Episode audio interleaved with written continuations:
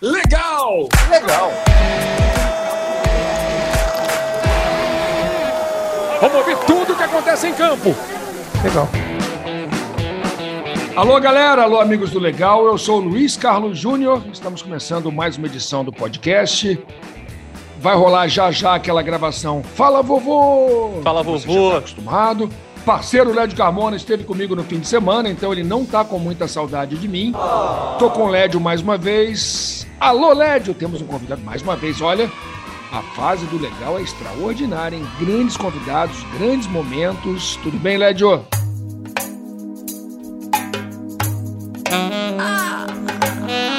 Tudo bem, Luiz. Eu não tive com você no fim de semana, eu tive com você nos últimos 16 anos.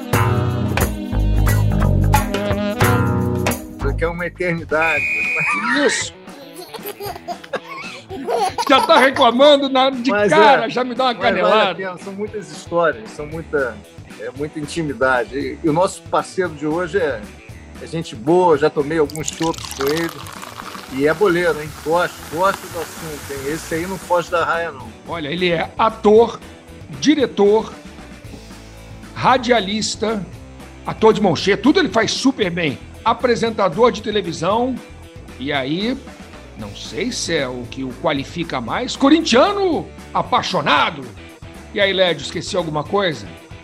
O apresentador, inclusive, de, de, de esporte, né? De programas esportivos também. Exatamente, exatamente. Foi apresentador, apresentador da ESPN. Grande Dan Stubach conosco aqui no Legal. Fala, Dan.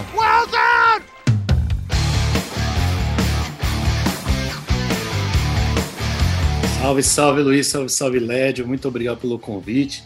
Eu brinco sempre que de tudo isso que você falou, o- dos meus defeitos, o único que eu escolhi foi ser corintiano, cara. Então, né, é, e é um defeito que eu adoro, é um defeito que eu adoro que, que de alguma maneira me acompanha aí ao longo da vida, pelo menos da vida toda que eu lembro ter vivido. Dan, falando da, da vida que você lembra ter vivido, como você se tornou corintiano? Nem corintiano, meu pai não gostava muito de futebol, né? Tô até aqui com uma camisa até atrás de mim, é, de Cracóvia. Era um, meu pai era polonês e ele não gostava muito de futebol. O que me, o que fazia com que eu não fosse ao estádio. Ele disse que a primeira vez que ele me levou ao estádio foi numa despedida do Pelé. Eu pergunto em qual delas, nem isso ele lembra. Ele lembra que foi no Pacaembu. e quando eu devia ser muito garoto. E nisso ele trabalhava muito também, ficou muito tempo fora de casa, porque trabalhou em Angra 3, no Rio de Janeiro e tal. Então eu devo toda a história do futebol a, ao colégio, a gente jogava bola, a paixão do colégio, eu morava perto do Pacaembu, entre o Pacaembu e o Parque Antártica. De algum jeito eu acabei no Pacaembu ainda bem, e, e lá encontrei a torcida corintiana. E eu brinco que o Corinthians tinha tudo a ver comigo, cara porque eu não era, não me sentia o mais inteligente, nem o mais bonito, nem o mais capaz. Eu era o cara que podia vencer pela raça e pela vontade, entre aspas, e isso me identificava com o Corinthians. O Corinthians era isso. O Corinthians no estádio também sempre falo isso. Foi onde encontrei gente diferente de mim, de todos os cantos, cores, credos, raças, classes sociais, porque naquele estádio tudo se misturava e se abraçava por um gol, né, cara? E isso era o máximo. Era um baita Essa, essa é a grande Naquela arena- mágica do futebol, né? Que você é o melhor amigo. do- O cara que tá do teu lado, numa arquibancada de futebol, você nunca o viu na vida e, de repente, no momento do gol, ele é o seu melhor amigo. Ele é o cara que você abraça, que você beija, que você compartilha aquele momento de emoção. É, podia ter acontecido em outros times, claro que eu faço essa piada, podia ter acontecido com outros times, como eu acho que acontece. Mas o Corinthians tinha essa coisa de ser o time do povo, o time dos diferentes, o time da massa, e eu adorava essa ideia da mistura, entendeu? E até pelos meus pais serem estrangeiros, a relação com o Brasil ela era é, muito é, estranha, dis- dif- distante pra gente. Eu encontrei o Brasil ali no estádio e, e tive uma sorte muito grande de ser um time. Isso também acho que conta muito pro moleque, quando ele não tem influência grande do pai. É, qual é o time que você vê, né? Quais são os craques, quais são os ídolos que você tem a sorte de encontrar? Acho que um garoto que tivesse a mesma situação que eu nos anos 90 fosse São Paulino ou Palmeirense, porque eram os grandes times. Um garoto que, que tivesse crescido agora recentemente seria flamenguista aí no Rio, com certeza, por causa do time de Jesus, né? Então é meio assim, eu tive essa sorte porque era o Sócrates. Era era Sócrates, era Casagrande, era o Birubiru, era o Ataliba, era o Era time democracia, da democracia. né? É, e daí eu me formando, moleque, começando a entender o Brasil, a primeira vez que eu ouvi a palavra democracia foi no estádio. A primeira vez que um cara falou diretas já foi no estádio. Primeira vez que o cara falou vote dia 15 foi no estádio. Que eu fui entender essas coisas. Que eu fui ficar curioso por isso. Então, de alguma maneira, a história do futebol foi muito além do futebol.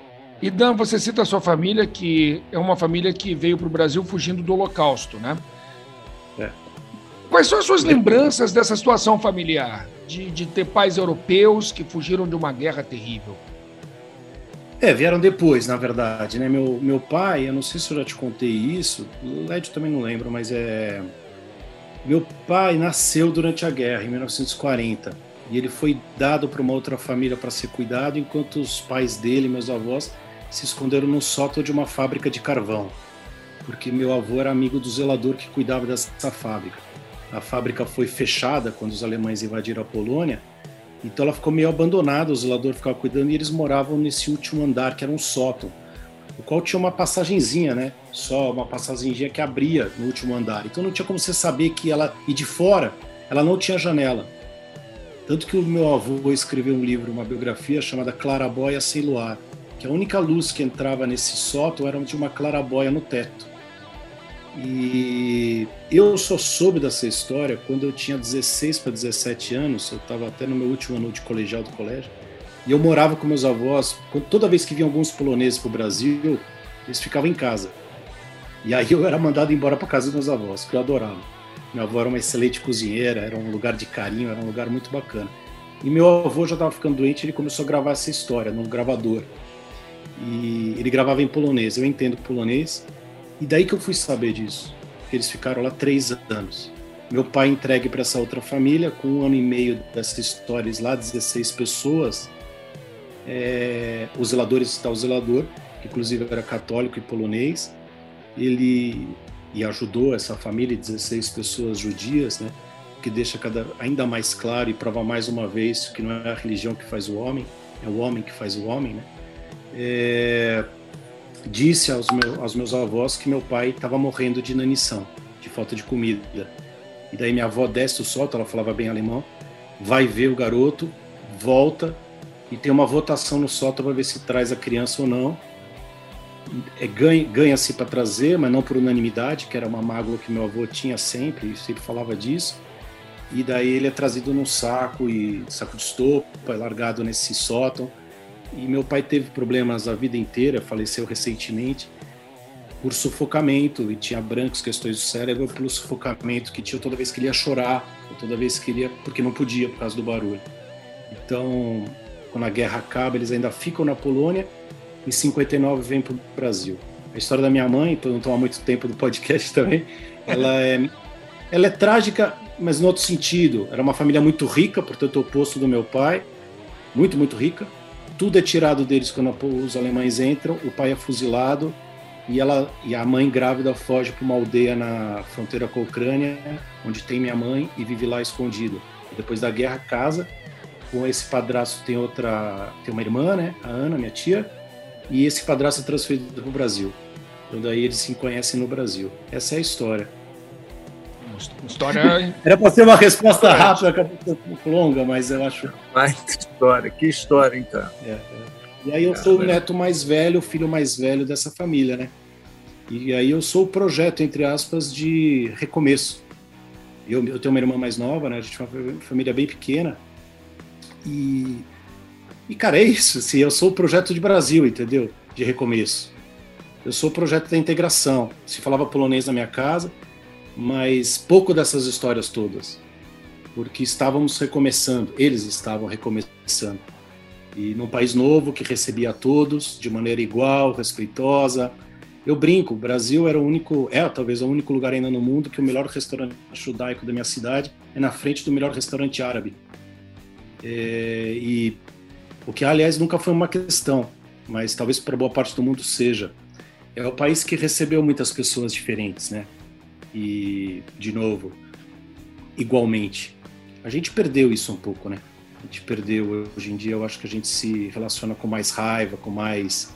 A gente enfim, é um assunto óbvio que fala assim em todos os lugares, no futebol inclusive, né? As pessoas são muito é, intolerantes com a diferença. Intolerantes. Intolerantes com a diferença, incomodados com a diferente, com a diferença de origem, diferença de credo, diferença de opinião. Vocês vivem isso todo dia, né? Sim. Então, é, eu acho que meus pais quando vieram, vieram de um lugar assim, de uma realidade assim, mas encontraram no Brasil uma realidade melhor. E falando da bola, Timão vai para a Libertadores? Vai. Próximo. Quem não vai para a Libertadores? É, pois é. O G6 pode virar G8, pode virar G9, virou quase isso, né? Quem não vai para a Libertadores? Pois é, primeiro isso, né? E segundo que eu acho que é impossível nem né, para Libertadores com o time desse. Ele tem o Fortaleza e o Bragantino ali é. pertinho. Eu acho que Atlético, Palmeiras e Flamengo são, são as escolhas óbvias. E depois disso vem a galera. É, eu acho que na galera o Corinthians tem que estar. Tá. É, espero que se que passe o Palmeiras ainda, que dá tempo. Flamengo não sei, só se o Flamengo desistir do brasileiro, mas acho que não desiste não, acho que vai até até porque pode, né? Tá cinco pontos se você contar os pontos perdidos e tem um confronto direto, acho que no final desse mês, né? No final de outubro. Então exatamente. É, um galo. Acho que tem duas decisões boas aí pro Flamengo chegar. Aí ficaria dois pontos de distância, aí tanto faz. O Flamengo pode levar os dois. Você sabe que o único, o único time que não vai jogar uma competição sul-americana, além dos que não vão cair, é o 16 colocado. Só ele? Que é o último. Só ele. Os outros todos vão jogar sul-americana. Você, você aposta é, no G9, Léo? Você acha que pinta G9? Acho que vai pintar G9. E curioso, é o time do Teve, né? Porque ele não vai ser rebaixado, não vai para o Sul-Americano e não vai para Libertadores. Nada acontece com esse. Esse é o time, né? O 16, é. exatamente. Exatamente. é só isso. O Grêmio sonhando para ser esse. Coisa. Se duvidar, daqui a pouco vai ter vaga para campeão da Série B na Libertadores. Ganhou a Série B, vai jogar a Libertadores. Antigamente era muito difícil, lembra? Eram os dois primeiros. Aí depois tiraram ah, o campeão brasileiro, campeão da Copa eu do Brasil. Que, eu acho que você vai perdendo a meritocracia aí, entendeu? Qualquer um disputa uma competição que deveria reunir só os melhores do continente, entendeu? Então você vai vulgariza um pouco o direito de disputar a Libertadores. Acho que se você tivesse ali no máximo até seis vagas, mas pô, nove, cara. Ah, mas é o mérito do futebol brasileiro em relação ao futebol sul-americano, né? De que são quatro brasileiros nas finais da Libertadores e da Sul-Americana. Não, mas, mas, tem, mas, mas tem muito business aí também. É, e tem, tem uma, business. e tem uma vontade de é. copiar Champions de qualquer maneira, né, Lédio? Sem Verdade. o mesmo mérito, mesmo é. nas qualidades. Você estende a Libertadores, porque a, a, Champions também tem, tem aquela primeira fase que, que dá uma. Enfim, joga a rede no, no, no mar ali para pegar todo mundo. Mas, de alguma maneira, são times de mais qualidade e tem muito mais sentido, até porque também tem mais país envolvido, né? Pois é. é e falando em qualidade, chegando agora na seleção brasileira. A seleção brasileira está jogando as eliminatórias, está sobrando, já está virtualmente classificada para a Copa do Mundo, mas num dia em que você consegue ver o jogo França e Bélgica antes de Venezuela e Brasil, Dan, é flagrante a diferença, né? Cara, é, mas eu não sei se essa comparação é totalmente justa, sabia?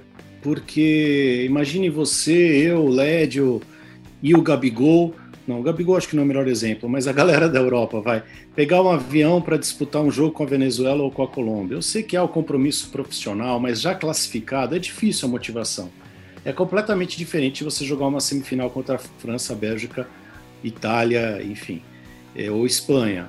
Eu acho o estímulo completamente diferente, eu acho a situação completamente diferente.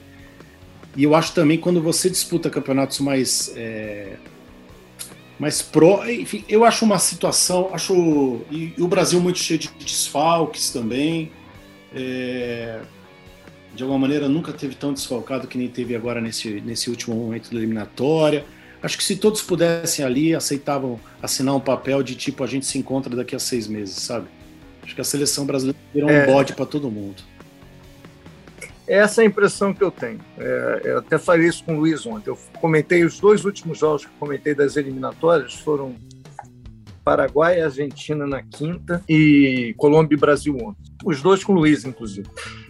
Foram jogos muito ruins, Dan. Por quê? Os caras, os argentinos os brasileiros, não querem se expor. Então eles vão jogar fora de casa, no calor de Barranquilha, naquela diversidade lá do defensor de Del Chaco, eles, eles vão na conta do chá, entendeu? Em termos de energia, de concentração, de desgaste. Então, eles olham a tabela desse formato absurdo das eliminatórias sul-americanas, vamos jogar para empatar, que vai dar pouco arranhão para gente. E em casa a gente joga bem. Foi o que a Argentina fez ontem contra o Uruguai. Torcida, torcida em Nunes, no, no Monumental de Nunes, fez um grande jogo 3 a 0 um time completamente diferente. E é provável que o Brasil consiga jogar bem contra o Uruguai em Manaus. É, agora, a culpa disso é da FIFA e, e, de quem aceitou esse formato. Que no meio da pandemia, você jogar umas eliminatórias sul-americanas em formato ida e volta de 18 jogos é uma loucura. Enfim, isso, isso, Dan, só para completar, vai distanciando a seleção brasileira, cara, da, da, do torcedor. Nem corneta tem uma atuação, uma atuação chata, burocrática da seleção. As pessoas estão doidas para voltar a rodada do Brasileirão, entendeu? Porque é o que, é o que interessa na cabeça do torcedor. Perdeu-se o elo de, de interesse. É claro que as pessoas ainda vêm, as pessoas gostam de futebol, mas não é o que uma prioridade, deixou de ser prioridade. É, e por que, por que, que houve, na sua opinião, esse distanciamento do torcedor com a seleção brasileira? É, pelo fato dos nossos principais jogadores não jogarem mais no futebol brasileiro? Por que, que você vê isso? Porque eu me lembro de fato, nos anos 70, 80, acho que até 90, pô, a seleção brasileira para tudo, né? Vamos lá e, eventualmente, um jogador do seu Corinthians jogando na seleção brasileira, uma convocação do Sócrates, uma convocação. Você torcia por um Vladimir na lateral esquerda, no lugar do Pedrinho, no lugar do Júnior, do Rodrigues Neto. E isso já não existe mais. É, eu acho que mais, esse é um né, movimento importante, a saída dos jogadores do Brasil. É, eu acho que o outro são a seleção fazer amistosos jogos contra outras seleções das quais a gente não se importa. É, a outra é o futebol burocrático. É, sei lá, eu acho que tem muitos pontos. Eu sempre penso que o, o, Brasil deveria se pensar, o futebol brasileiro deveria ser pensado como a cultura, como a política, qualquer coisa, como a nossa vida, naquilo. Eu quero pensar o futebol no que, qual é o ideal para o futebol brasileiro. Ah, o ideal para o futebol brasileiro são os clubes fortes, não dependendo de mecenas como Atlético Mineiro ou Palmeiras ou qualquer outro, é, não tendo a sorte de ter a estrutura grande, grande que o Flamengo tem, não dependendo dessas vendas, não dependendo da televisão, com mais força. Tá, o que, que a gente tem que fazer para chegar aí? De alguma maneira, e a seleção é a mesma coisa. Ah, a gente quer uma seleção forte, a gente quer uma seleção ligada com o povo, a gente quer. O que, que a gente tem que fazer para chegar aí? Eu vejo que essas, esse pensamento, essa clareza, ela não. Primeiro, não se importa, porque de algum jeito tá, a gente está incomodado, mas está bom para algumas pessoas. Tá bom para algumas pessoas que quando chega a Copa do Mundo todos nós vamos se ligar, quando quando tem uma, um torneio eventual mais forte, ou quando não tem também, o Campeonato Brasileiro está rolando, não com jogos sensacionais, mas com jogos emocionantes, porque a gente é ligado nos times que a gente torce. Então, de alguma maneira, é incômodo para nós, porque a gente já viveu outra situação, é um desperdício perto do que poderia ser, mas ainda, infelizmente, é bom para quem dirige o futebol brasileiro. É suficiente. Você citou os grandes clubes do Brasil. O Atlético, o Flamengo e o Palmeiras hoje estão muito à frente do seu Corinthians? De estrutura de ganho, sim. Acho que não tem nem como contestar isso, né? Dizer, a grandiosidade de um time, ela você vai medir por onde, né? Para cada torcedor, ele é o maior time do mundo. Mas eu acho que o Flamengo tem muito mérito nessa reestruturação. Acho que é é a reestruturação mais bacana, mais legal, porque ela é feita a partir do torcedor, da estrutura do clube, de uma categoria de base forte, da venda e de jogadores pontualmente. Né? O, a gente esquece, mas o Flamengo vendeu o Paquetá, vendeu o Vinícius Júnior. Teve vidas que, é, vendas que mudariam a, a, história de qualquer clube, né? É, e o Corinthians, por exemplo, não teve essa sorte, mas não tem essa sorte porque não tem uma categoria de base tão boa. Quer dizer, agora parece que tem jogadores, o, o menino João Vitor, Adson, tem alguns outros, mas vende mal. Quando vende, vende estranho, tudo truncado com empresário. É estranhíssimo, né? Pedrinho, por exemplo, é um caso recente é, bem exemplar. É, o Atlético e o Palmeiras eu acho casos à parte porque são casos de mecenas, né? É alguém que chegar. Chega uma hora que o mecenas tira a grana, é, né? Desiste. Exato, o Fluminense, por exemplo, é um, é um exemplo recente. É um exemplo bem acabado disso. É, né? então. Não, eu não torço para isso acontecer nem com o Atlético nem com o Palmeiras, mas eu acho uma situação frágil, uma menos, de menos valor não propriamente dito, né, mas menos mérito vai, do que o que o Flamengo conseguiu. Comparando com o Corinthians, tem a questão do estádio, que é muito determinante aí na, nas finanças. Né? O, o estádio foi um erro para o Corinthians? Não, como atitude não. Eu adorava a ideia, na verdade, de se pegar o Pacaembu. Ter um estádio é, era uma, uma boa atitude. Eu não sei se foi feito da melhor maneira. É, porque cada um diz uma coisa, é muito difícil de você avaliar. Agora, você ter um estádio, é, se ele, é um, ele, ele foi feito e ele vira um grande problema, ele foi mal pensado. Palmeiras é seu grande rival? É. Claro que é. O São Paulo também, né? Eles trabalham muito para esse segundo lugar. Ainda bem que é, né? Porque não existe, não existe torcedor sem rival. Cara. Todo mundo tem um rival. Não existe. É, por isso, por isso Led, que o futebol deveria ser pensado como um negócio, né? Porque, por exemplo, no caso que o Dan citou, o Flamengo hoje tem uma supremacia tão flagrantemente absurda no Rio de Janeiro que basicamente não há rivalidade. Fluminense, Vasco e Botafogo hoje não fazem frente ao Flamengo, Led. Mas quem, quem... Não, não fazem frente. Não faz... Pode falar, não, pode desculpa, falar. desculpa te interromper. É só para dizer que eu só comprovo um pouco o que eu estava falando antes. Para quem, para o Flamengo é bom, mas para ou nem é tão bom assim, mas para quem pensa no futebol como um todo é muito ruim. Alguém tinha que consertar essa situação, alguém tinha que equilibrar a situação, ou criar mecanismos para que essa situação fosse menos desequilibrada, entendeu? Fala, Led. O, o, o, os torcedores rivais do Flamengo, eles nem mais secam o rival porque, porque isso deixou de ser um, uma coisa importante para eles, que eles já sabem que o distanciamento é tão grande que eles se preocupam ali com, com, com dele, né, cara? Com o orçamento doméstico, que é o, que é o resultado do time dele. Cara, o Flamengo está em outra dimensão. O torcedor já sabe isso. Isso para a marca de Botafogo, Fluminense e Vasco é muito ruim. É muito ruim. É muito e o Dan, o Dan enfocou o negócio, para o negócio é ruim também. Porque tudo é. bem, a curto prazo é mais barato. Pô, eu sou tricampeão, sou tetracampeão, sou penta. Mas se você ganhar 10 campeonatos seguidos, na oitava já não tem graça nenhuma mais para aquela torcida. É, e acho que não, não assim, né? É, não, não Led é melhor, você é melhor de história do que eu, claro.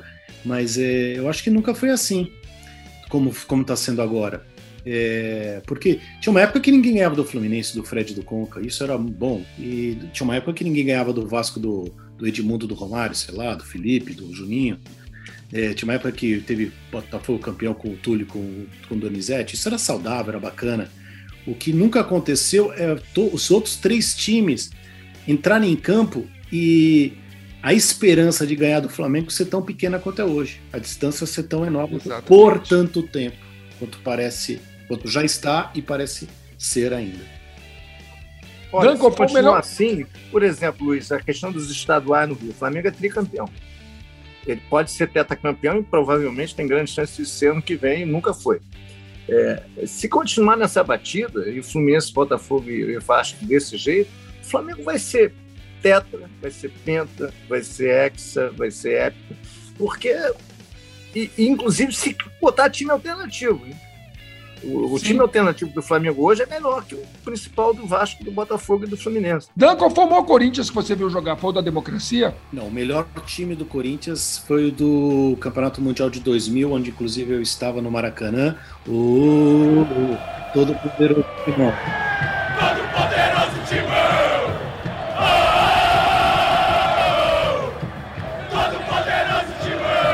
É mesmo? na, tava na arquibancada? Tava. Eu tava em todos, cara. Eu tava, acho que nos títulos mais importantes. No Brasileiro de 90 do Neto, no Mundial do, do Vasco e no Mundial do Japão e na Libertadores com o Boca. Cara, é, Você foi ao Japão? É, eu acho esse time do, de 2000 o melhor time que a gente já teve. É, eu acho ainda melhor do que o outro Mundial do Guerreiro do Tite, é, que era, se não me falar a memória, Dida Índio, Adilson, Fábio Luciano e, e, Kleber. Não era o Kleber já, era o Kleber. Daqui a pouco eu lembro. Pera. Aí Paulinho, aí meio Vampeta Rincon, Ricardinho, Marcelinho, Edilson e Luizão. É isso. Não sei se era o Kleber na esquerda, só essa é a minha dúvida. Belo time. É, era um excelente time. Meio de campo é espetacular. Vampeta, Rincon, Marcelinho e Ricardinho. É um meio de campo que a gente nunca teve. Teve depois, com talvez com o Ralf Paulinho, o Renato Augusto e Jadson, né? Que, que era muito bom também, claro. Guerreiro e Emerson. Fala. E você, pelo que você falou, você é um torcedor que pega um avião e vai atrás do Corinthians. Sim, é sim. isso.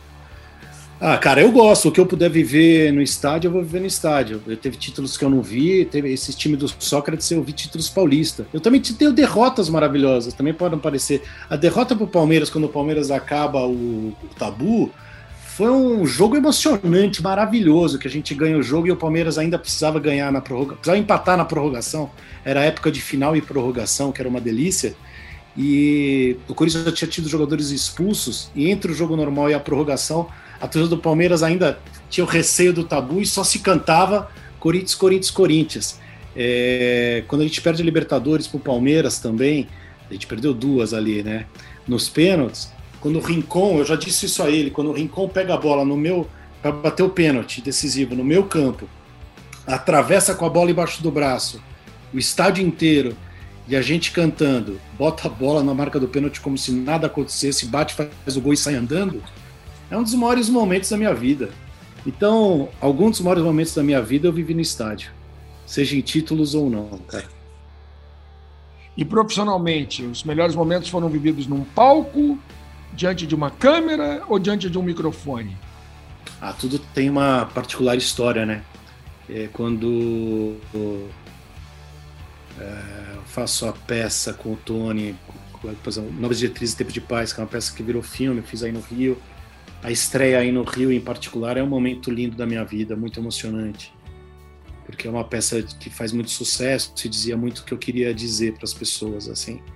Acho que tem muito do, do encontro da tua trajetória pessoal com o momento profissional de reconhecimento, né? Porque às vezes tem uma coisa que é importante para você, mas ninguém vê, ninguém viu, e então não tem. não é tão completo. É legal quando as duas coisas se encontram. Quando eu alcancei reconhecimento das pessoas por causa do personagem da Raquete, o Marcos lá em Mulheres Apaixonadas. As pessoas brincam muito comigo, mas foi muito bacana. Foi muito bacana. Você, porque você passa muito tempo trabalhando sem que as pessoas saibam que você existe. Então, é muito bom. É parecido com o jogador de futebol, né? Um pouco. Mas é, tem momentos assim. O Marcos. O rádio também. O Marcos representou um furacão, né? Eu estava lendo que o Marcos não seria um personagem para a novela inteira, não. não. é isso? Eu entro no quinto mês de novela, né? A novela teve nove meses, eu entro no quinto mês para fazer uma participação. Quer dizer, uma participação, é uma coisa. Como o Manuel Carlos escrevia dia a dia, capítulo a capítulo, então de alguma maneira ele ia sentindo o que, que o público queria, né?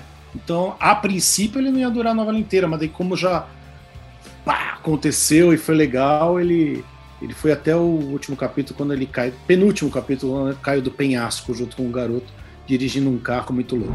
Pelo amor de Deus, Marcos, deixa eu descer. A gente, a gente conversa, a gente resolve, mas deixa a Raquel fora disso! Fora disso! Fora disso! Ela é o pivô da história! Pivô, pivô. Já leu algum livro policial? O pivô é o personagem central da história. Sem o pivô, a história não tem graça. Ela é o motivo a base. Sem a Raquel, a gente não tem mais nada para fazer. É louca, né? Você joga tênis? Eu jogo tênis, mas eu compro. Aqui na pandemia eu voltei a jogar tênis. Não teve. Vai, teve um dia, mas não teve dois dias na minha vida que com uma raquete na mão alguém não fez uma piada. É evidente, né? Parece com a raquete. Cadê a Helena Ranaldi? Luiz, eu achei que já tinha acabado essa história, daí eu fui no prédio da minha mãe, né? Visitei minha mãe, minha mãe mora no 13 terceiro andar. E eu ia jogar tênis depois. Então eu não fui pegar a raquete que estava na casa dela. Aí eu peguei a raquete e desci no elevador. Quando eu desci no elevador, ele parou no nono, oitavo andar. Entrou um casal mais novo que eu. E depois entraram umas Cara, com silêncio naquele elevador, eu com a raquete na mão, os caras, um olhando. O elevador, nove andares que duraram nove anos. Aí, aí, antes de sair, assim, a menina, a menina abriu a porta do elevador e falou pro marido: Ufa! Bom demais. É, então, meio de brincadeira, né? Meio isso. Eu, eu acho bem legal, bem legal. Quando eu fui para Portugal também com a peça, foi assim, é, porque lá as pessoas também tinham visto a novela. Ganhei prêmio de melhor vilão do ano em Israel e na Rússia com esse personagem. Que loucura isso. Eu falo, ganhar melhor vilão na Rússia é muito bom. Pô, é, é, é bom mesmo, é, é, muito vilão, né? Não é pouco é ganhar vilão, no mundo, é, é, ganhar no mundo ficcional e no real. Pois é, cara. Eles sabem do que eles estão falando, né? Sabe, eles têm know-how nisso. Então, são momentos muito legais, cara. A rádio que você citou. Pô, tô 15 anos na rádio. Quando é que eu ia imaginar que eu ia durar, que ia durar tanto tempo e que ia continuar sendo legal? E, uh, eu adoro os caras, e o programa tem sentido, e a gente encontra pessoas, entrevista. Porra, é demais. Fizemos agora o aniversário, até ficou o Galvão e o Arnaldo César Coelho. Ah, é, então, e eu, foi um lugar que eu fui para poder não ser personagem, né? Então, daí é legal. É, é, me, me, chama a atenção nisso, porque você, num dado momento da sua vida, aparentemente você optou, não, eu não quero ser personagem, quero ser o Dan. É. De repente, eu não sei se o CQC, se você no CQC você era o Dan, ou você era um personagem, de certa forma, envolvido com aquele clima do CQC, mas como apresentador esportivo você era o Dan. Você, você foge do personagem, né? Você foge do ator. É. O Paulo Tran, quando eu trabalhei com o Paulo Tran, né, grande, grande ator, né, hoje em dia talvez tenha que se apresentar quem é o Paulo Tran, antigamente não precisava. É... Terrível isso, né? O Paulo falava para mim que isso era um erro, que eu estava errado, que as pessoas tinham que saber menos de mim para se dissolver mais nos personagens. Eu achava que os novos tempos eram as pessoas vão saber de mim de qualquer maneira, por causa da rede social, por causa é, de tudo como é o mundo hoje. Eu acho que o mistério há pouco espaço para o mistério e eu brinco também que há pouco espaço para o tédio. O nosso, o tédio a gente odiava, mas o ócio, né? Ele se tornava criativo para a gente de alguma maneira, né? A gente imaginava mais, sonhava mais, inventava mais. De alguma maneira, hoje em dia, o, iPhone rouba muito desse tempo. O iPhone, internet e tal. Mas voltando ao ponto central, era isso. Eu falava, cara, já que as pessoas vão me conhecer, que elas me conheçam de uma maneira mais legítima, mais honesta, com erros e acertos. Então foi, foi isso. E daí eu comecei a apresentar, as coisas foram rápido, eu fui para a TV até substituir a Fátima num programa. Teve a história da ESPN que foi um barato, eu adoraria. É, tinha um namoro depois ali com o Sport TV que infelizmente não rolou. Eu adoraria trabalhar em esporte de novo. Eu gosto do esporte, porque eu acho o nosso grande caldeirão, acho o caldeirão mais legítimo da nossa sociedade. No sentido de onde são os heróis e vilões são feitos a cada semana, cara. É, e tudo é muito dramático, intenso, você que é narrador, cara, você sabe disso. A gente. As emoções, as histórias de vida, o lugar de superação da, da, da camada mais pobre da população que acontece através do esporte, acontecia através da música também, acho que ainda acontece, mas do futebol há tanto e tanto tempo. É, histórias absurdas, incríveis. Você pega a história do William, por exemplo, agora na volta do Corinthians, além da questão do esporte, a história do pai, o que o pai fez quando, quando ele era garoto, Aí vai esse menino tão cedo para Inglaterra, pra, acho que foi para a Rússia primeiro, para a Ucrânia, sei lá. Eu lembro de encontrar o William de bonezinho na arquibancada, no dia que ele estava indo embora, e porque a gente tinha feito um programa juntos de rádio, ele senta do meu lado assim, ele era numa. partiu da rádio. Ele era um menino assustado, cara. Ele brinca comigo, a gente se encontrou num, num dia aí. Ele falou: Eu lembro de você. Eu falei: Pô, eu também lembro de você. ele sentado do meu lado e a Gaviões cantando o nome dele do outro. O cara tinha jogado nem um campeonato inteiro e estava indo embora para um país frio, sozinho, para ganhar um dinheiro que nunca é. imaginou na vida que seria possível. E que e de lá para cá imagina tudo que ganhou e tudo que conquistou e tudo que se transformou, né? Eu brinco, o Brasil é o país do desperdício entre tantas e tantas coisas, porque você tem pessoas maravilhosas que nem sempre conseguem, né, ter essa oportunidade. O futebol, o esporte, falando futebol só porque é mais popular, o esporte é onde essas histórias são encontradas a rodo, então é muito tentador, é muito legal. Eu tava é, esse negócio do os caras que vão para lugares assim completamente distantes. Eu estava numa viagem aí com acho que o Luiz estava não acho que o Luiz não estava comigo não era para a Eurocopa é, de 2016 que no mesmo voo tava o Fred e o Vitinho. O Fred que jogou ontem contra a Colômbia ele jogava no Shakhtar e o Vitinho acho que jogava em Moscou, alguma coisa assim. CSKA. É, então tava um indo para cada lado. Quando a gente chegou em Paris ou em Londres, eu não sei onde era a conexão, a gente foi lá, eu estava com o Júnior, né? Veio resenhando com eles. Quando a gente chegou na conexão, eu acho que era o Fred, ele pediu ajuda a gente para fazer o transfer, porque ele não sabia exatamente para onde ia, cara. Então, ele, e ele já jogava no Shakhtar, mas ele estava completamente perdido naquela zona lá de Charles de Gaulle ou Riffle, não lembro exatamente. E a gente deu uma mão para ele, ó, se o portão é esse, vai para lá, pega o ônibus, faz o transfer. É, é, é, é, muito louco isso. Agora eu estava falando essa, essa, coisa que o Dan estava falando do peso do futebol, né? Como o futebol é, é envolvente. Ontem, eu sou, eu sou um cara que eu durmo muito tarde, né? então eu fico vendo filme, fico lendo. Fica vendo série turca, Dan? É, é a hora que eu, que eu tiro para esquecer um pouco o futebol. Eu, por isso que eu, eu, eu, faço questão de dormir muito tarde para poder ter alguma coisa diferente na minha vida. Então eu estava vendo filme, aí daqui a pouco entra a notificação no meu celular. Uma hora da manhã. Grêmio acaba de demitir Filipão. Eu falei, cara, uma hora da manhã, cara uma hora da manhã. Aí eu, pô, preciso ler isso, né? Eu fui lá ler.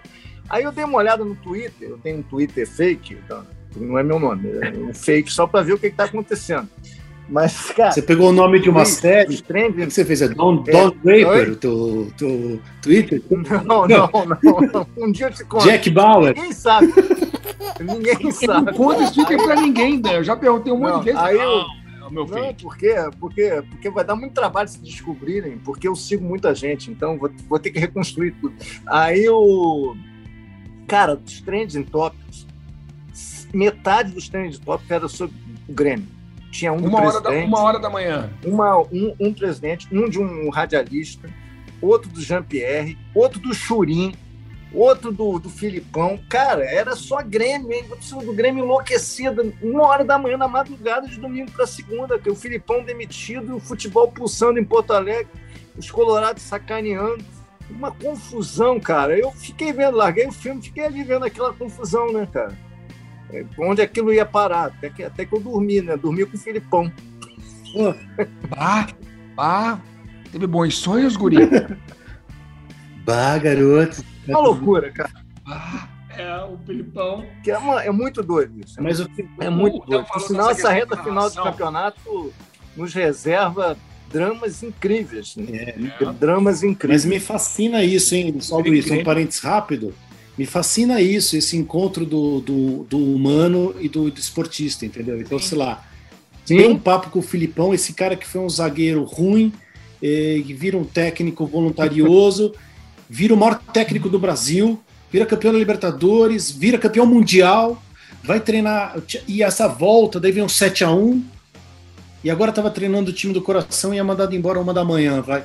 É uma trajetória humana inacreditável. Esse, o Neymar, que é um assunto sempre à parte, é, que é um jogador excepcional, de um talento excepcional, mas esse menino que carrega o nome do pai nas costas, que desde garoto era o sonho do pai de redenção de tudo e treinava no quintal o que não treinava no Santos, entendeu? Tem muitas coisas aí, né? Muitas expectativas, é, é, é, muitas projeções, muita. O roteiro é brilhante, pois né? Pois é, tem muita coisa. É, é muito legal. É, é, difícil também. Se a gente for se apegar a isso, a gente não consegue nenhuma análise clara de nenhum jogador e nem nada, porque se você for sempre olhar o contexto todo, você não chega a lugar nenhum mas é muito legal é, fazer isso às vezes, né? O Dan, é, você falou do, da, da, função que eu exerço, né? Quando eu fui narrar na Globo, houve uma reunião com o João Pedro Paz Neme, nosso amigo, Led. O João me chamou para conversar. Olha, agora você vai falar para muito mais gente. Agora na TV Globo você tem um alcance nacional. São milhões e milhões. E aí, aí me deu umas dicas a respeito da transmissão. A transmissão é assim, assado. Mas ele falou uma coisa super interessante que eu nunca mais me esqueci. Ele falou: olha, vocês chegam para narrar e vocês têm basicamente uma tela em branco, é um roteiro de um filme. E as coisas vão acontecendo e cabe a vocês, cabe ao narrador, ter a percepção de entender quem são os grandes personagens, o que acontece. Vocês têm 90 minutos para contar uma história. E nessa história você tem os protagonistas, você tem os antagonistas, você tem todas as situações. O bom narrador interpreta corretamente as ferramentas que são oferecidas e transforma isso num, num, num grande caso, numa história bem contada. E aí, a partir de então, desde então, graças ao João Pedro, eu raciocino o jogo assim. Quem é o grande personagem? O, o jogo apresenta personagens completamente inesperados e cabe a nós ter a sensibilidade de perceber para contar bem essa história, Dan. Perfeito. Eu te confesso que quando eu era moleque eu jogava futebol de botão, jogava loucamente e meus vizinhos ficavam bravos porque eu ficava berrando e me narrando o jogo, né? Pô, eu narrava, comentava e era o repórter no campo, né? E, e, eu acho a profissão das. Eu imitava o José Silvério, eu imitava o Osmar Santos, porque eram os caras de São Paulo, é, principalmente o Silvério, que eu achava narrador genial. Eu acho narrar futebol, você narra todos os esportes, das coisas mais difíceis a se fazer, cara. De verdade. Comentar até eu, mas narrar eu acho complicado. Também não precisa esculachar a minha profissão. Pô, o LED ficou magoado agora, Dan. Magoou. Mas, narrar, é mais, narrar bem mais difícil mesmo. Não, tô brincando. Eu acho, aliás. O, o, LED, o LED vai mandar agora um já já. Pô, interpretar até eu. Difícil é escrever a novela. Não, não. Não, mas não é. Interpretar acho que é mais difícil que narrar. Não, mas interpretar. quando os jogadores fingem contusão, vocês não falam. Olha o teatro, olha o teatro lá. Grande ator. Exatamente. Aí, ó, tá vendo? Oh, mas o problema é que não tem nenhum dano estupa aqui no campo, não. É cada canastrão, Dan. É verdade. Cara, ontem eu tava vendo aquela série Billions. Acabou ontem, né? Tem... Acabou ontem. É, é, é, mas eu tô, eu tô começando, eu tô na segunda temporada ainda. Eu, eu, eu relutei muito para começar e eu, eu tava vendo lá o, o, diálogo, um diálogo lá do Paul Giamatti, né, com, com Damian Lewis. Cara, são, são diálogos densos, longos. Eu fico pensando, cara, como é que esses caras conseguem gravar isso tudo, estudar isso tudo e ter essa, essa, essa retórica, essa interpretação. Eu fiquei pensando nisso ontem, cara. Eu falei, impressionante, cara. É, é, é, é muito difícil ser ator. É muito difícil ser narrador, é muito difícil ser ator. Não é tão fácil ser comentarista, mas é mais fácil que essas duas funções. Agora, o Obermário Toguinhoc, você, você, você, lembra dele, o Dan, que era repórter lá do JB, um lendário Sim. repórter do JB de esporte, que era muito amigo do, era muito amigo do Pelé. Ó, você que ouviu esse barulho, o LED derrubou tudo agora. É, não, caiu o celular aqui. Aí é o seguinte, o Obermário, que trabalhava com ele no JB, já faleceu o Obermário em 2006, eu acho, 2007. Ele falava que os jornalistas esportivos é, são privilegiados, porque ele fazia uma metáfora com, com os repórteres de geral, de polícia. Ele falava, cara, a gente vê tudo acontecer. A gente vê o, o jogo, a gente, é, ele fala, fazia uma, uma metáfora com, com, com, um caso policial. A gente vê o assassinato, o planejamento do assassinato, a gente vê quem matou, a gente vê quem morreu, a gente vê a cena do crime antes da polícia chegar. O repórter da, da geral não. Ele já chega, tá tudo pronto lá. Ele não sabe quem matou, ele não sabe, ele não sabe ainda quem morreu, ele não sabe como aconteceu. A gente viu tudo. Então nós somos privilegiados, a gente tem todas as ferramentas à nossa disposição. Essa, essa é a nossa função, é contar aquela história. O repórter de polícia não, ele tem que tentar descobrir o que aconteceu naquela história. É completamente diferente. Não, a gente não. A gente conta a história ao vivo, ela acontecendo. O crime, a gente narra o crime ao vivo, ao vivo. acontecendo. Mas, ó... Seja ele muito bom ou muito ruim. Às vezes tem uns crimes bem, bem rastaquera no futebol. Mas, ó, só deixa eu me corrigir, então, só acrescentar, porque às vezes a gente brinca, as pessoas podem levar a sério. Eu acho comentar bem futebol ou qualquer esporte o máximo. Aquele cara que. Por quê? Porque eu acho que teve, assim como nos atores, agora falando sério, um inchaço da profissão. De uma hora para outra, todo mundo começou a comentar futebol. Nada contra ex-jogadores, nada contra ninguém, tá? Não é todo ex-jogador que sabe comentar, além da sua figura, da sua história, do seu, uma história maravilhosa que tenha tido no futebol, não vai comentar bem. Às vezes a sua simples figura e sua simples participação é suficiente, né? Ou é boa parte do seu trabalho é a sua presença, né? Mas nem sempre. Como também não é todo jornalista que sabe comentar. Exatamente. Então, é, eu acho que você, é, assim como outros, quer dizer, tiveram que de uma hora para outra uma dificuldade que a outra geração, que a geração anterior, ou você mesmo no trabalho anterior, não tinha, que era exatamente de uma, é exatamente de uma maior competição. Aumentar os veículos, aumentar as pessoas e, e ter que mostrar valor. Eu, eu acho difícil ser um bom um comentarista que vá além do óbvio. Isso eu acho. E como eu sou, inclusive. E o, e o, LED, é, e o LED é bom ainda, o LED é craque. Então, exatamente. Por isso que eu tô falando. Por isso que eu tô tendo a liberdade de falar, né? Fala, Léo. Obrigado. Na verdade, eu, eu, eu, eu, nunca pensei em ser comentarista. Né? Na verdade, eu fiz faculdade de jornalismo para ser radialista. Eu queria ser repórter de campo. Não queria nem ser narrador nem comentarista. Ele não queria, ser o Silvério, ele queria ser o cara de trás do gol. É, eu queria ficar ali atrás do gol, queria eh, entregar a transmissão para o Jorge Cury, aquelas coisas que o Kleber, Loureiro, Vanderlei fazem tão bem, sempre fizeram tão bem. E eu nunca trabalhei em rádio. Acabei que eu nunca trabalhei em rádio. Comecei a carreira no jornal, fui para televisão e nunca trabalhei em rádio. E eu nunca fui, eu nunca pensei em ser comentarista, fazer vídeo, né? Eu trabalhava como chefe na TV, tive outras funções. Aí quando eu fui para o Sport TV, para ser assessor de imprensa do Sport TV em 2004, eu comecei a ser chamado, vem aqui, comenta, comenta, é, comenta aqui, comenta ali. Quando eu vi, eu tinha virado comentarista. E assim eu eu me tornei comentarista, mas nunca foi um, um, planejamento da minha vida. Eu nunca imaginei ser comentarista, nunca pensei, nunca sonhei, nunca planejei absolutamente nada. Agora, eu acho que eu comecei a comentar em 2005. Acho não, tenho certeza. Em 2005. E, e é impressionante como a profissão, independentemente dos que são bons ou não são bons, ela, ela mudou, ela, ela, ela se aprimorou e exige que o cara hoje se prepare muito bem para os eventos, entendeu? Cada um com seu jeito, cada um com, sua, com suas ferramentas. Agora, não adianta você chegar lá cru só para comentar o jogo campo e bola. Você, eu acho que você vai fazer vai uma transmissão abaixo. Bem, é, eu preciso. É, vai fazer uma transmissão abaixo. Você mudou muito. Ela evoluiu a transmissão e você tem que acompanhar um pouquinho essa transição. Você pode ser não querer fazer algumas coisas, mas Outras você vai precisar fazer, senão você vai ficar para trás. O, Dan, o Lédio citou uma situação que eu acho absolutamente fascinante.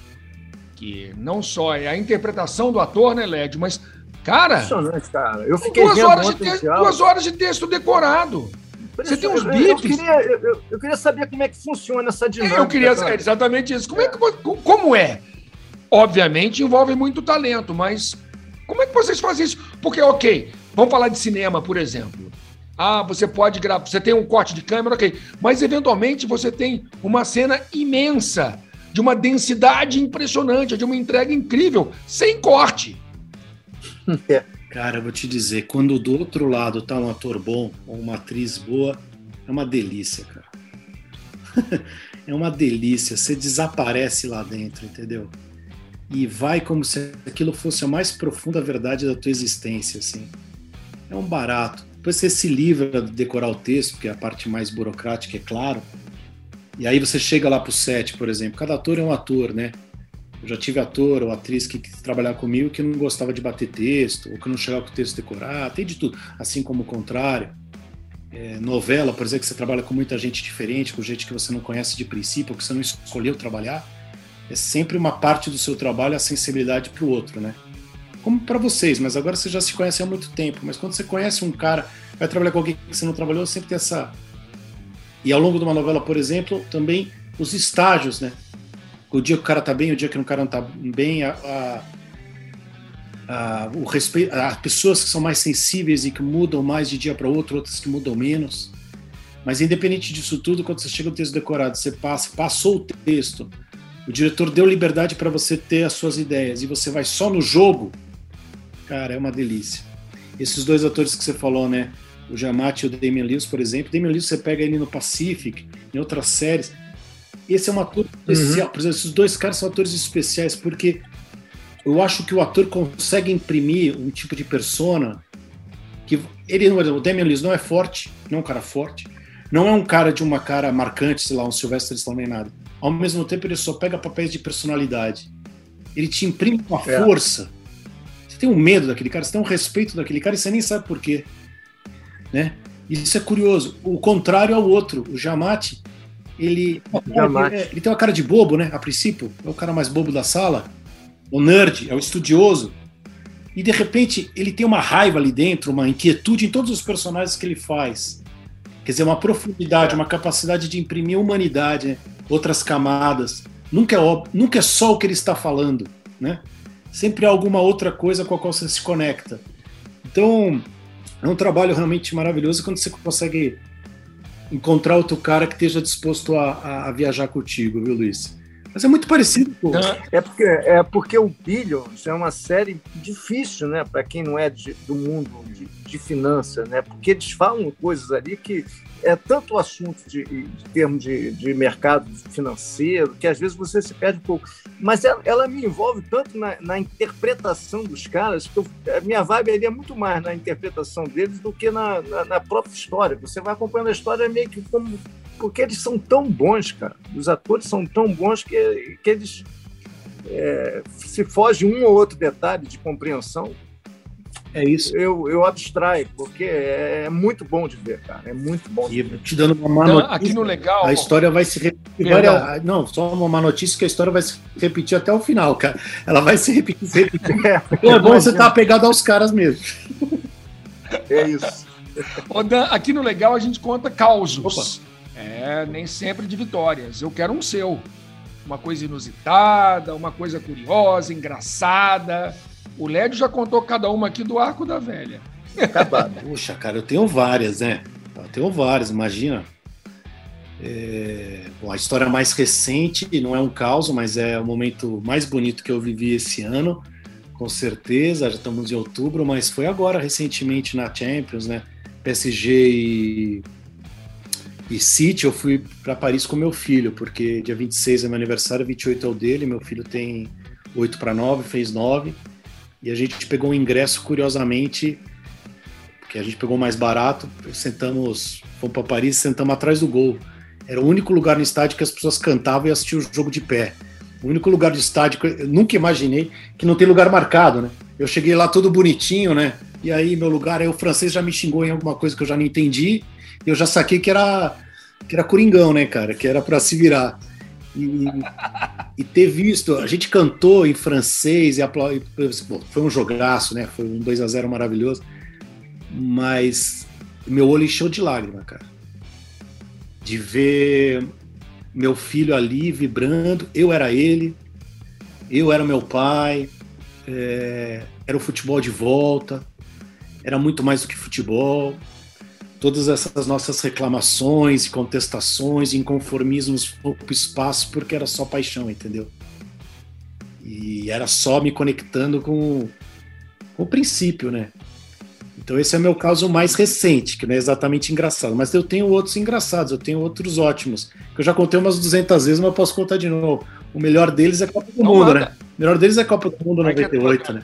Quando eu fui o 98 para a Copa, esse é o melhor. Tem 200 casos dessa ida. A gente foi, eu, Duco e Adê. Conta aí, vai. São meus amigos de, de moleque, né? A gente começou no colégio, a gente sempre quis ir para uma Copa do Mundo juntos, fomos em 98.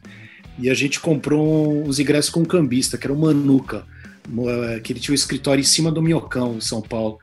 E aí, eu, no dia que a gente comprou os ingressos com ele, eu falava, cara, tudo pode acontecer, né? Porque pode ter ingresso, pode não ter, pode ser. E ele sempre dava os ingressos em Paris num restaurante, uma pizzaria chamada Pizzaria Pizza Pino Aí a gente falava com ele, ele falava, bora vem pra cá, tá na Pizza Pino, tá o Maradona, Schwarzenegger, todo mundo, chega aí! Aí a gente chegava lá, ele tava na fila, pegava os ingressos. Bom, pegamos os ingressos para nossa estreia, jogo do Brasil. A gente tinha uns coringas assim. E aí entramos, na hora que a gente entrou no estádio, que o ingresso era verdadeiro, a gente se deu um abraço e falou: Ih, os coringa apareceu! E fomos nessa, nessa batida. Aí entramos no estádio, e a gente estava na bandeirinha de escanteio. Cara, Luiz, eu estava tão feliz, e eles dois também. Cara, a gente entrou no estádio, tava todo mundo sentado naquele canto, não sei porquê, por que coincidência e tal. Tinha muita gente que tinha ganho ingresso em promoção, tinha muita família. Enfim, não era uma galera de estádio, né? Não era tipo nós, né, da Fiel, assim. E... Ah, Copa do Mundo é outra coisa. Exatamente. Aí todo mundo quietinho, bonitinho, né, tomando um cappuccino, sei lá, todo mundo lá tranquilo. Chegamos nós três. É, os Coringa apareceu! Ah, acorda, meu! Grita, os caras malucos, meu. Os caras olhavam pra gente assim. A loucura é que no Brasil, enquanto isso, deu um link da, da do estádio.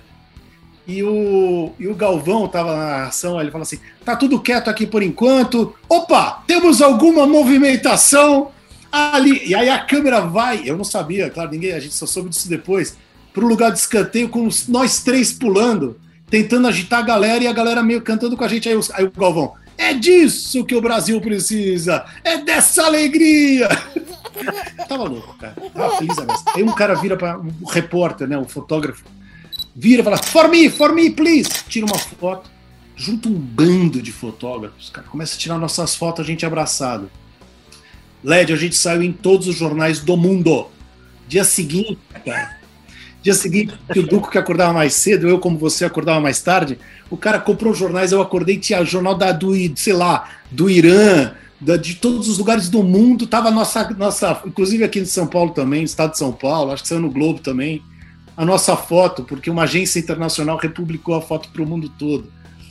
Bom, beleza, aí só vou acabar com a história mais famosa de todas e que eu adoro. Bebeto jogava, né, no time, e a gente odiava o Bebeto. E Bebeto, ah, o tempo inteiro, obstinados em tirar o Bebeto do jogo como se ele se importasse com a nossa opinião. Mas a gente xingando o Bebeto, xingando o Bebeto, aí. Ah, Bebeto, ah, escanteio pro Brasil. Bola lá na área, pá, escanteio pro Brasil. A gente tava na bandeirinha de escanteio. Quem botou a bola embaixo do braço e veio andando na nossa direção? Bebeto. Bebeto. Cara, eu conto isso porque é verdade. Foi olho no olho. Ah, xingando o Bebeto, mas. É, Os caras muito loucos. Bebeto olhou pro nosso olho e fez assim, ó. Porra, porra. É Brasil. Comigo. Aquela uma voz bem sensível. É Brasil. Beijou a camisa assim ainda. Botou a bola no escanteio. A cara do Bebeto, né, cara? Botou a bola no escanteio, bateu o escanteio, Led. O César Sampaio entrou e fez o gol. Cara, a gente. Bebeto! Bebeto! Mudamos de opinião imediatamente. Foi contra. O Bebeto olha pra gente. Escócia. Hã? Primeiro jogo, né? Brasil Escócia. Exatamente. Brasil Escócia Bebeto tava nesse jogo. também. Agarra a camisa, fez a camisa e aponta pra gente, assim, pra vocês, a gente, Bebeto! Bebeto! Eu saindo do estado de França nesse dia, eu constatei uma lenda que é o que dizem, né? Que o escocês usa o kilt sem nada por baixo, né? Tinha um bando de escocês mamado ali do lado de fora, me fazendo uma bagunça. Tinha escocês caído pelo chão. Tava animado. Era muito legal, cara. Não sei se na próxima Copa vocês vão estar lá, né? Tomara que eu esteja, que eu consiga aí de repente levar o meu filho também. Mas Catar vai ser um bode, né? Era, era melhor sair de estádio e ir pra Itaí Paris, né? É, com certeza. E lá pro Pizza Pino, né? O Pizza Pino era animado. Era o Catar tem um problema de bar, né? Os bares são dentro dos hotéis. Os hotéis Ah, meio que senão liberam os fora bar, bebe, né? É, é meio complicado. Não sei como é que vai ser isso aí, não. A não Ô, ser Dan, que, o- que os caras Léo. liberem, mas acho que não vão liberar nada, não. Não, Eu acho que não. Acho que nos hotéis liberam, né? Mas fora dos hotéis, não. Ô, ô Led, o que, que foi legal? Dan, a gente tem um nota 10, nota 0 aqui. Led, o que foi legal na semana? Mas Foi uma semana meio estranha, né? Você não Poxa, teve assim um, um- um time. Não, até teve rodada no meio de semana, mas, mas as eliminatórias se esfriam um pouco. Eu acho que foi legal a volta do público aos estádios, mesmo devagar, você começar a ver de novo gente no estádio, gritos de torcida.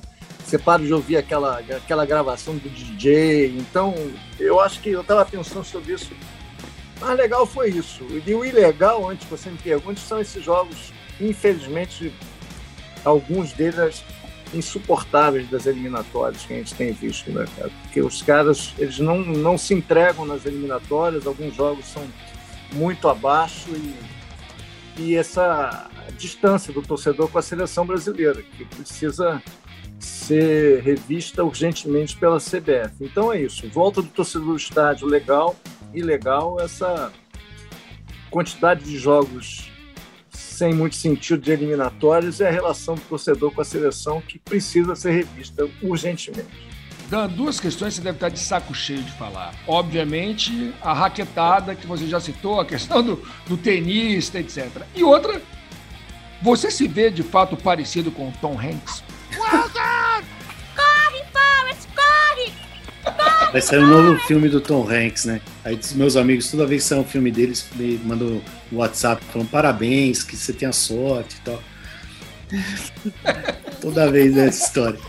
É, Mas com o público, com as pessoas, já passou um pouco, sabia, Luiz? As pessoas nem falam mais tanto. Minha mãe sempre falava que eu era parecido com outro ator, mas não com o Tom Hanks. Onde eu encontrei ele? Encontrei ele em Nova York. Ele estava fazendo uma peça. Aí eu falei, cara, agora vai, vai ser legal né? E eu encontrei também o Stanley Tucci, que tinha feito um filme com ele, que fez o. Encontrei numa loja de cozinha, LED, na Dillerin, Dillerin, enfim, lá de Paris, cara. E aí na loja, a minha mulher virou e falou pro, pro Stanley Tucci: Ei, todo mundo disse que ele é parecido com o Tom Hanks. É parecido mesmo? Aí ele olhou para mim e falou assim: Yes, yeah, a little, yes, yes. E não, não fez muito, muito charme. E o encontro com o Tom Hanks foi: eu olhei para ele e falei assim, cara, agora vai, né? Ele vai olhar para mim e falar: finalmente vai ser bom. Ele vai, olhar para mim e vai falar: cara, você é parecido comigo.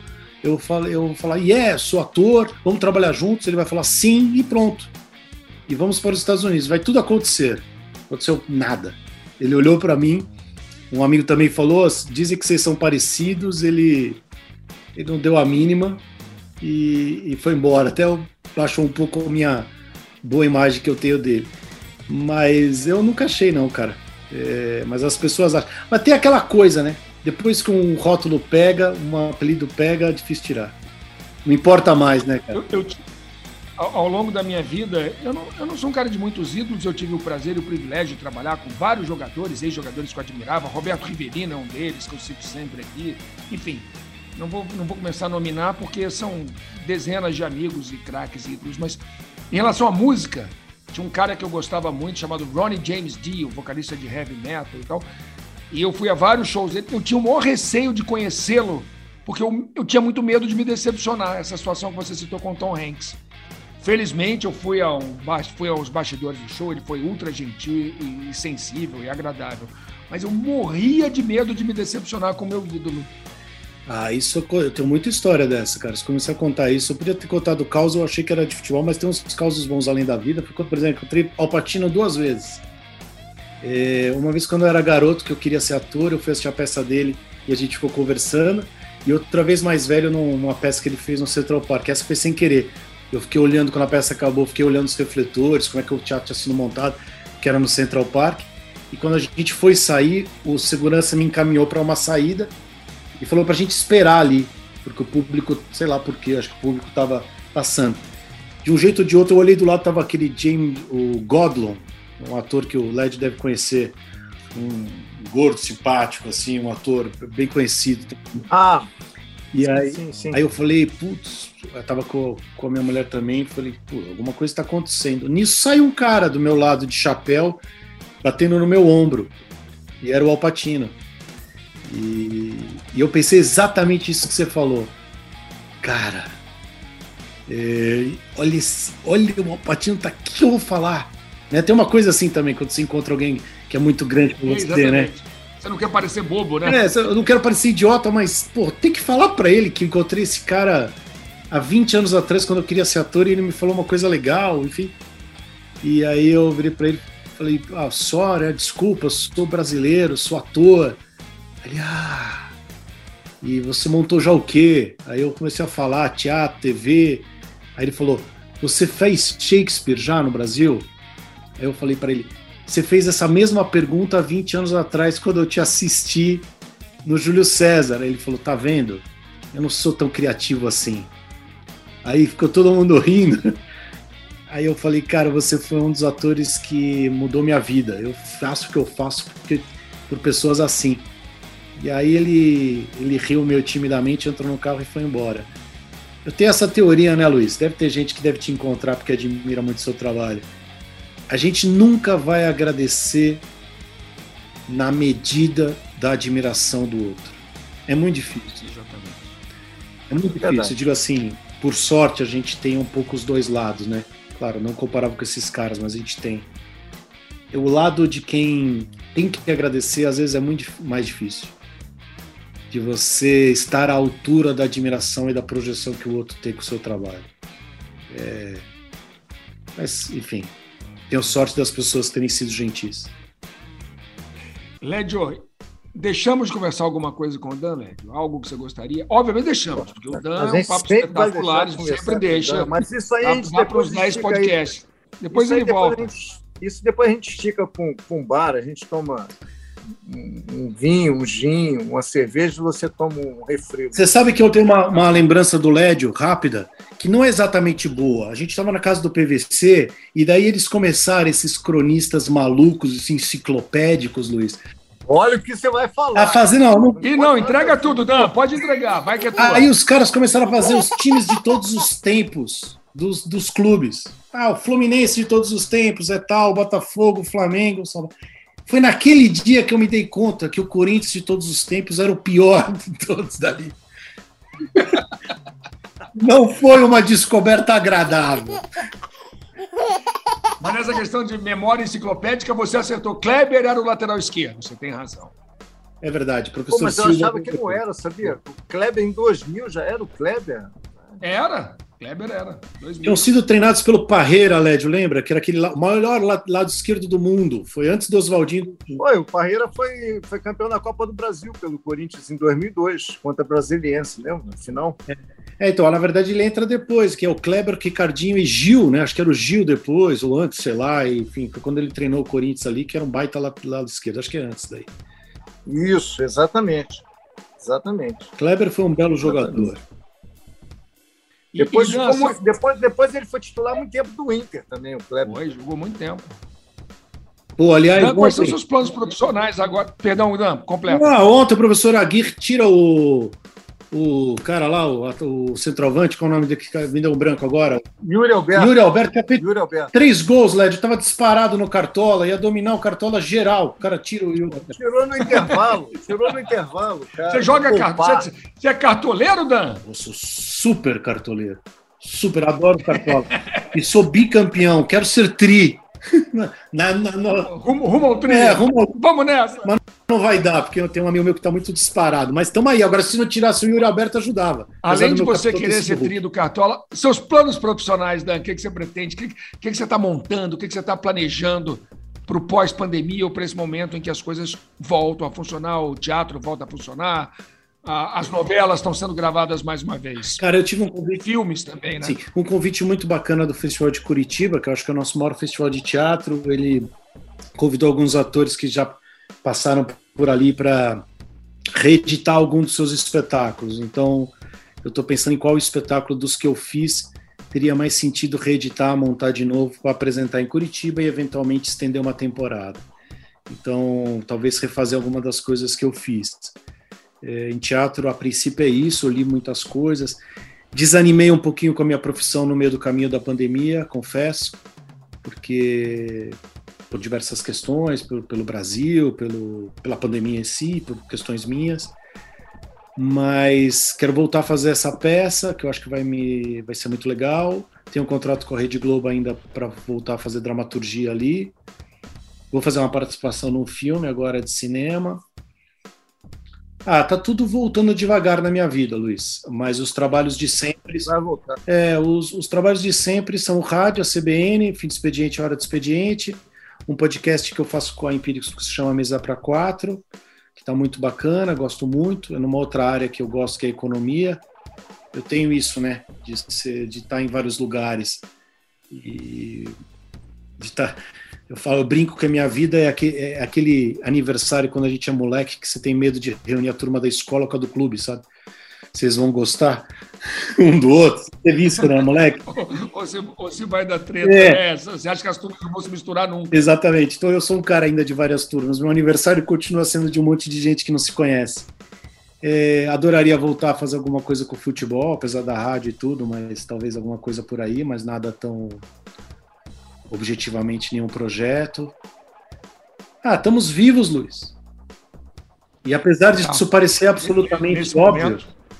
é, isso de alguma maneira agora nos traz algum tipo de responsabilidade.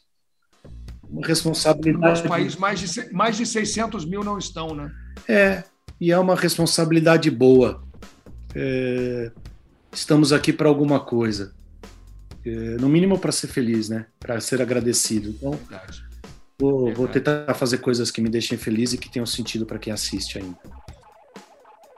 Carmona, bom demais ter o Dan com a gente, né? Foi ótimo, foi ótimo. A gente tem, a gente tem dado sorte, hein? A gente tem, Temos, temos sim. Quem estava quem tava no outro? temos, feito, temos feito convocações melhores do que o Tite. A gente já tem, a gente recentemente gravamos com seu amigo corintiano, Sergio Grossman, corintiano, Sérgio, Verdade. Thiago Lacerda, Flamenguista. Fábio Pochá. Fábio Porchat. Fábio torce pra Thiago quem? Lacerda é igual a você, vai pra tudo quanto é canto. É, o, o, Thiago é super flamenguista. O Fábio torce pra quem? Poxa, Fábio é Vasco. Vasco. Fábio é é Vascão. Sofre, tá sofrendo com o Vasco, Fábio. Cara, quem olha a escalação do Vasco que perdeu pro Corinthians aquele Mundial e olha hoje, tem realmente depressão. Aquele time do Vasco já teve times excepcionais, né? É verdade. Porque ali jogava Mas Felipe, Juninho, é, Edmundo, Romário, Mauro Galvão na zaga. É, cara, olha, é, Júnior Baiano, Mauro Galvão, Elton no gol. é, Jorginho, lateral direito. Uh, timaço, né? Que timaço, hein? E Dan, o Amaral. Corinthians ganhou, Dan. O Corinthians bateu esse time, Dan. O Corinthians bateu esse time com o pênalti que até hoje o Dida não entendeu a contagem, cara. O A reação do Dida é das coisas mais espetaculares do planeta, mas os dois lados eram muito bons. É um baita, eram dois, dois times maravilhosos. Agora aquele jogo foi, foi mais legal pela loucura do estádio também. Maracanã lotado, a gente cantando pra caramba, foi muito emocionante. A pena que o Mundial não tenha vindo pro Rio de novo. Pena, pena. Dan Stubach, muito obrigado. Foi um prazer tê-lo conosco aqui no Legal. Espero que você tenha gostado tanto quanto a gente gostou e que você volte outras vezes. Muito sucesso, Dan. Sou muito fã também, viu? Pode ter certeza absoluta Pô, disso. cara, obrigado. Espero que eu tenha uma peça logo aí no Rio, quem sabe alguma hora, ou então algum filme ou novela. É porque aí o Led, o Led, Led já tá armando um vinho aqui, que ele já tá combinando um vinho com você. E, e tem que sair, hein? Pô, vamos fazer, porque a fama que chegou até mim é que o Lédio realmente ele mais vai do que convida, se é que você me entende. Entendi. Não, isso não é verdade. É, eu Isso acho é que é verdade. verdade, Dan. É verdade, Não. hein, Dan? Não, não, seja injusto, Luiz.